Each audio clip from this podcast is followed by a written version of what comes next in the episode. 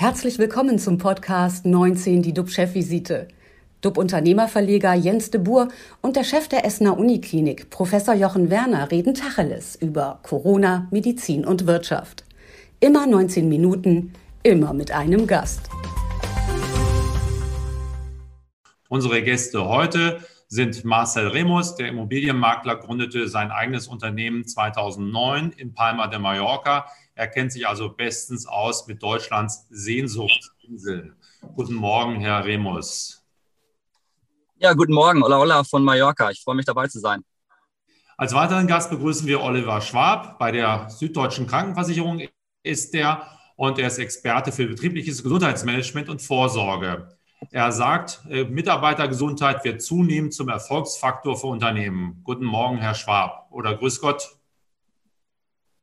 Morgen oder Grüß Gott aus dem ebenfalls sonnigen Schwäbisch Hall, Corona-Hotspot Deutschlands, also weder Mallorca noch Essen, aber trotzdem schön und sonnig. Guten Morgen an alle. Bevor wir über die Lage auf Mallorca, über die Gesundheit in äh, Corona-Zeiten in den Betrieben sprechen, zunächst zu dir zurück zu dir, lieber Jochen. Wie sieht es aktuell mit den RKI-Zahlen aus und was beschäftigt dich heute besonders?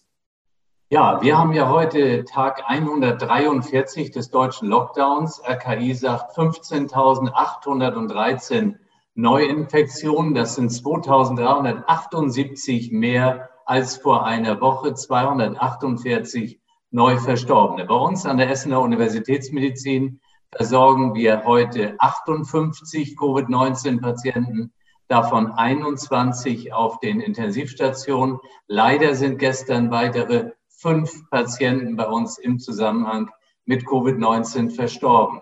Was mich aktuell beschäftigt, das sind die Ruhetage zu Ostern und was darunter nun genau zu verstehen ist.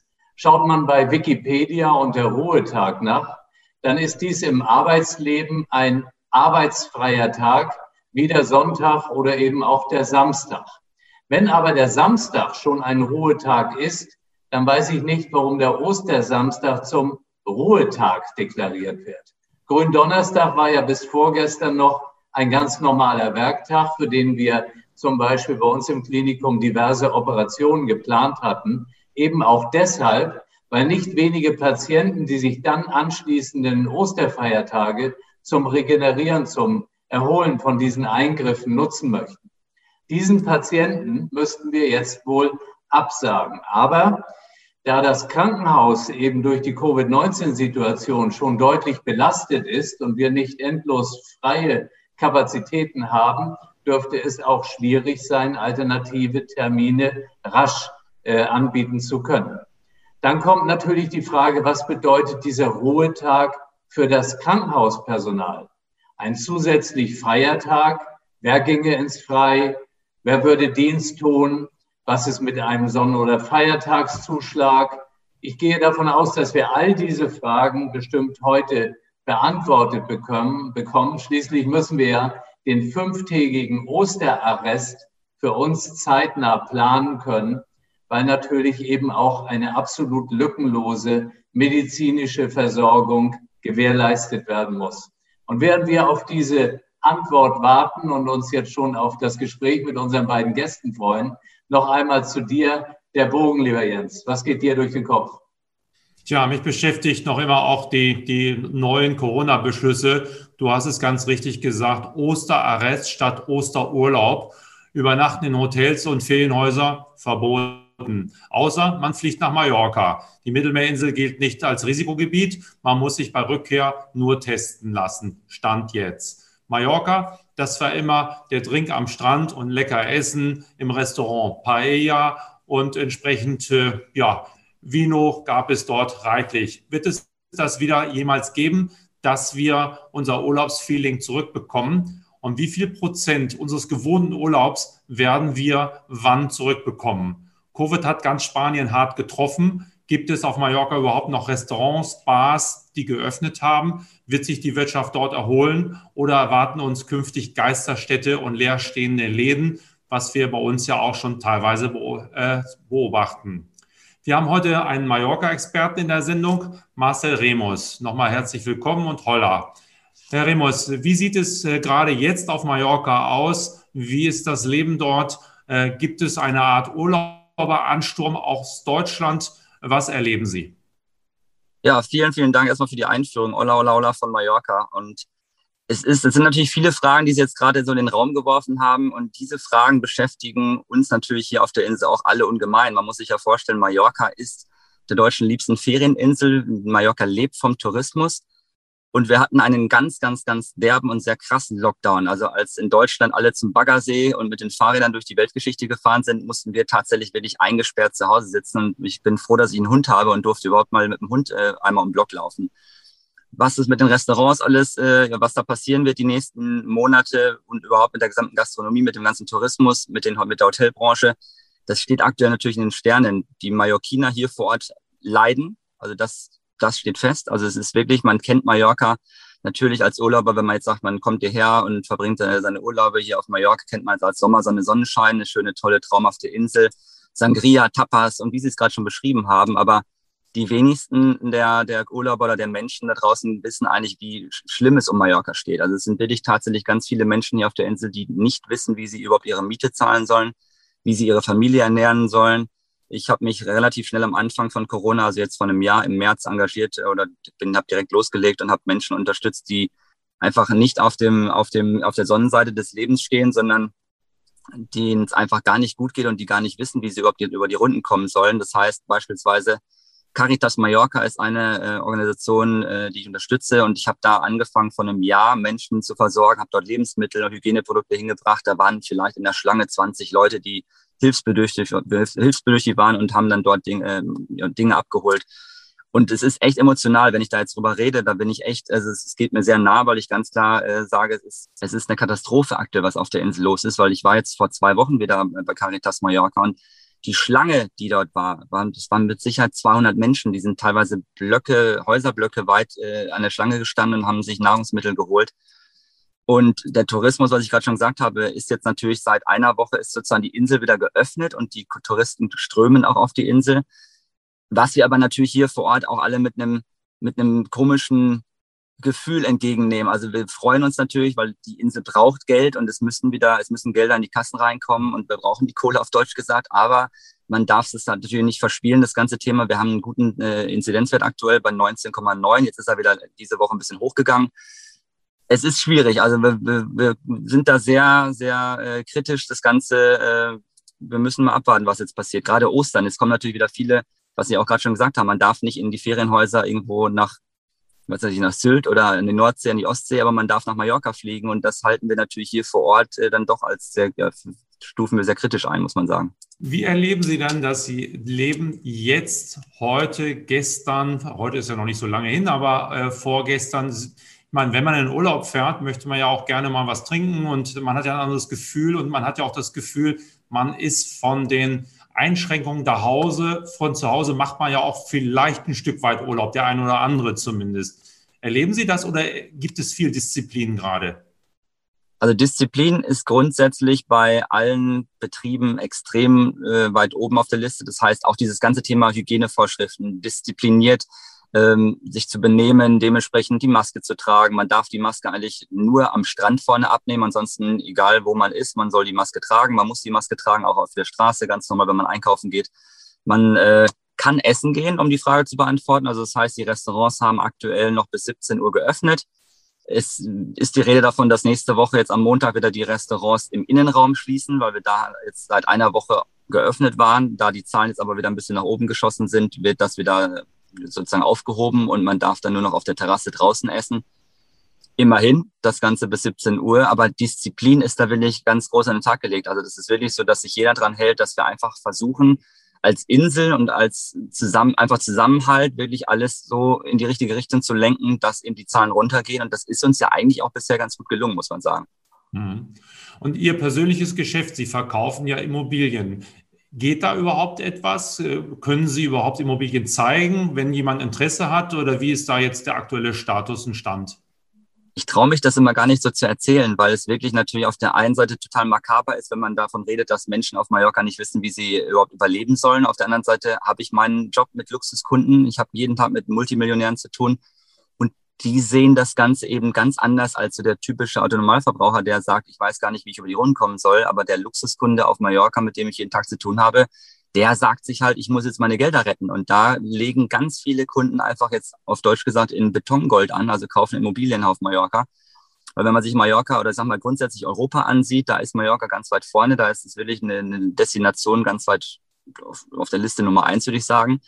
Allein schon von Erreichbarkeit, Sicherheit, Investment und so weiter, Klima, das Ganze ist natürlich perfekt. Und ich habe das auch schon im letzten Jahr festgestellt. Also als Corona anfing und wir alle im März in diesem Lockdown saßen, dachte ich, um Gottes Willen, wer wird sich denn jetzt überhaupt nochmal für eine Ferienimmobilie auf Mallorca interessieren? Im März kamen kam dann schon die Anfragen rein. Im Juni durfte man dann wieder reisen und ich hatte den ersten Kunden am 23. Juni letzten Jahres. Hab den dann auch tatsächlich mit Olla Olla, guten Tag, Sie sind mein erster Lockdown-Kunde sozusagen nach dem Lockdown, der erste, der wieder einreisen durfte. Und die haben dann tatsächlich auch direkt ein Haus in der Nähe vom Hafen von Portals gekauft für fast fünf Millionen Euro. Und ähm, die Umsätze, die ich jetzt im ersten Quartal gemacht habe, sind eigentlich, es ist unfassbar. Es ist, es ist legendär, muss man sagen. Und da habe ich schon fast so ein bisschen kleines geschlechtes Gewissen, weil man trotzdem sehr, sehr gutes Geld verdient, obwohl eigentlich alle in der Krise stecken und im Lockdown sitzen. Aber die Kunden stürmen nach Mallorca und gerade im Segment ab, ab 10 Millionen Euro aufwärts, die Leute kaufen. Mhm weil sie sagen, wir müssen unser Geld absichern, wir möchten ja. gerne, wie Sie sagten, in Betongold investieren und dadurch floriert und boomt ein Stück weit Ihr Geschäft. Absolut. Also das ist tatsächlich so, dass die Leute auch ganz klar sagen, wir nehmen diese ganze, die ganzen Strapazen sozusagen auf uns, hier nach Mallorca zu reisen mit Corona-Negativtest, teilweise im Privatjet. Gut, das ist jetzt kein, kein, kein Stress im Privatjet hier anzureisen, logischerweise, aber auch diese ganzen Hygienevorschriften, das nehmen die alles in Kauf. Äh, die waren ja auch so ein bisschen härter, die, diese ganzen Vorschriften die letzten Wochen noch. Aber ganz klar, die Leute kommen hierher, sind dementsprechend perfekt vorbereitet, haben ihre Steuerberater ins Boot geholt zu der ganzen Thematik Immobilie auf Mallorca.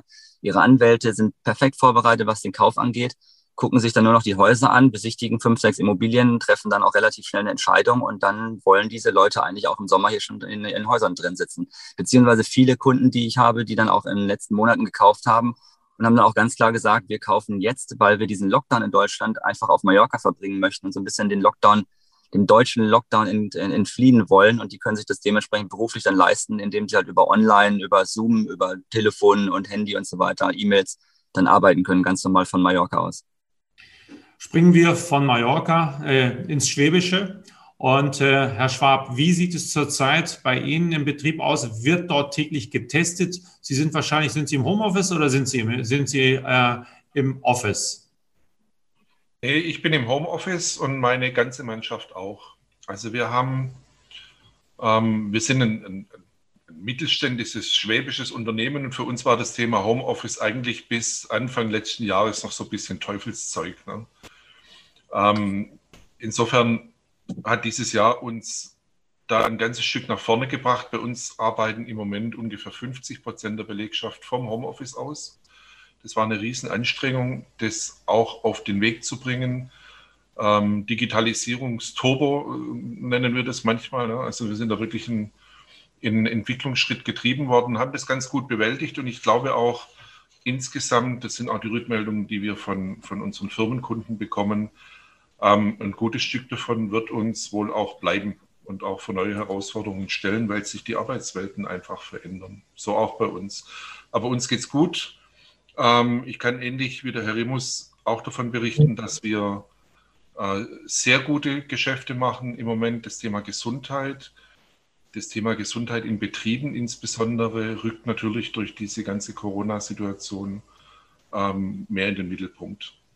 Gibt es dann einen Anstieg von Krankheiten, die es vorher nicht gab? Dadurch, dass mehr Homeoffice gibt es äh, etwas, dass mehr Stress oder weniger Stress da ist. Sehen Sie Veränderungen, äh, die sich auch in einer Krankenversicherung widerspiegeln?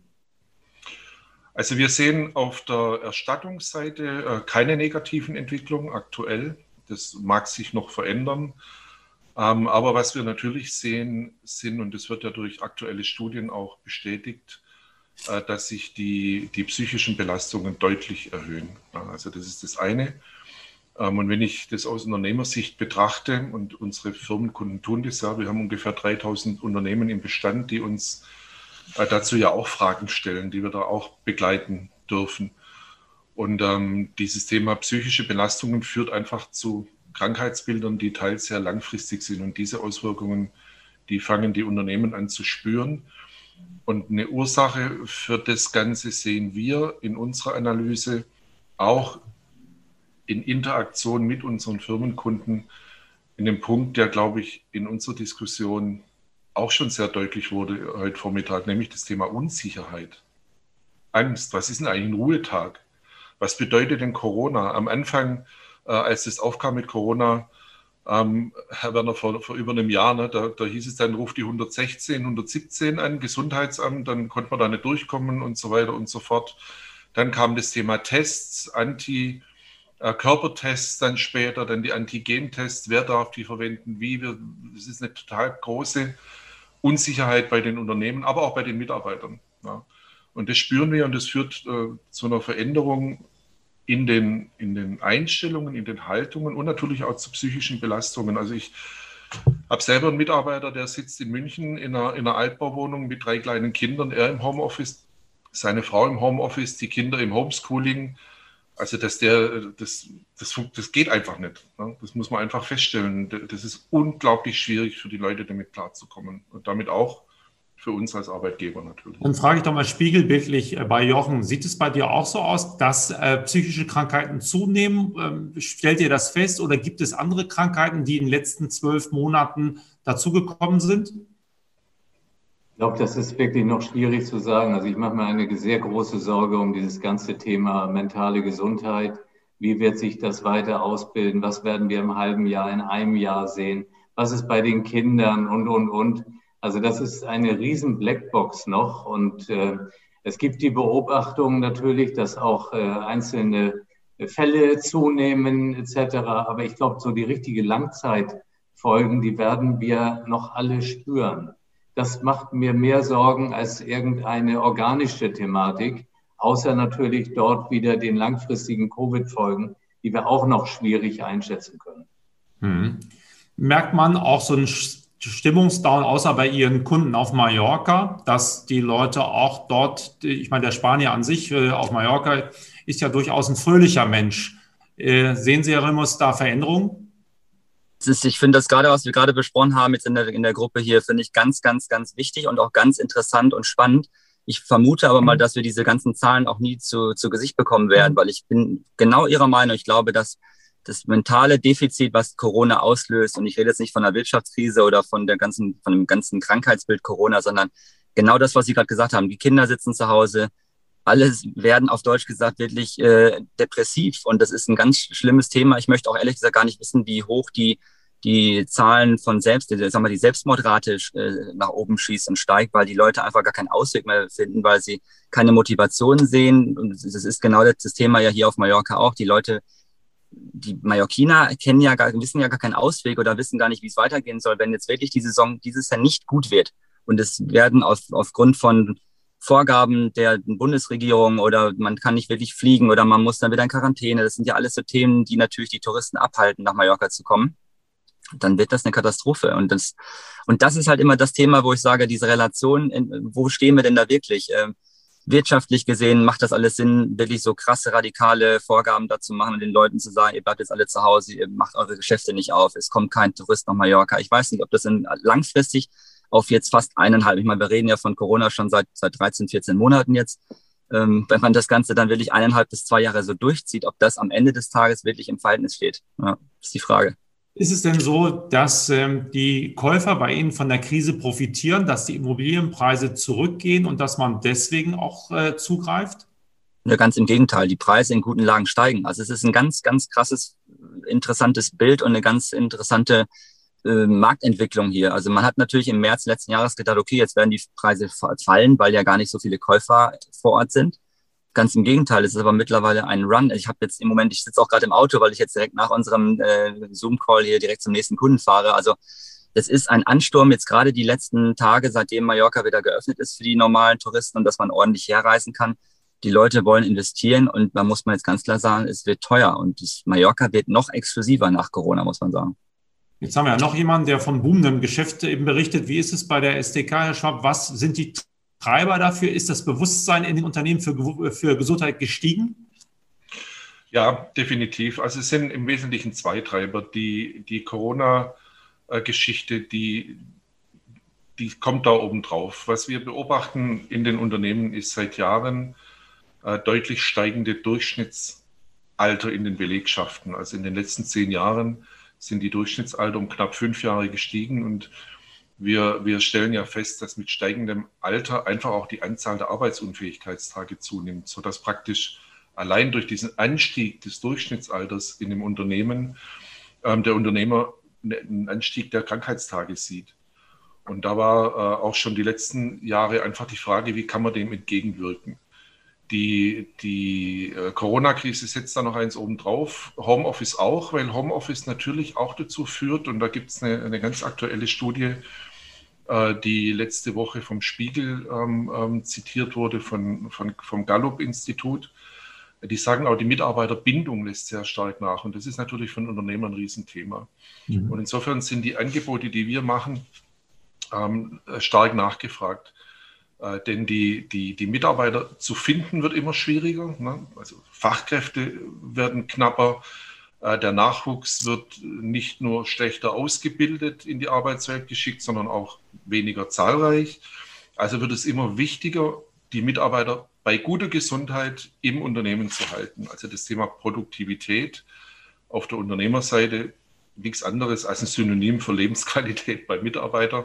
Mhm. Ähm, wird immer wichtiger, wir spüren das und die, die betriebliche Krankenversicherung hat in den Jahren 19 und 20 am Markt äh, jeweils rund 30 Prozent Zuwachs gehabt. Also daran erkennt man schon, dass das Thema Gesundheit ähm, bei den Unternehmen angekommen ist. 19 Minuten sind leider vorbei. Vielen Dank, Oliver Schwab und Marcel Remus. Unsere danke, danke. am Donnerstag sind Jörg-Uwe Meister, der Leiter der Justizvollzugsanstalt Kassel I und Rasen Baban und er ist der Direktor des Münchner Tierparks Hellerbrunn. Bleiben Sie gesund, klicken Sie rein. Wir freuen uns auf Sie. Tschüss aus Hamburg. Und aus Essen. Dankeschön. Tschüss. Tschüss. Ja. Das war 19 die DUB-Chefvisite als Podcast. Die Videos dazu gibt es auf watz.de und auf dub-magazin.de.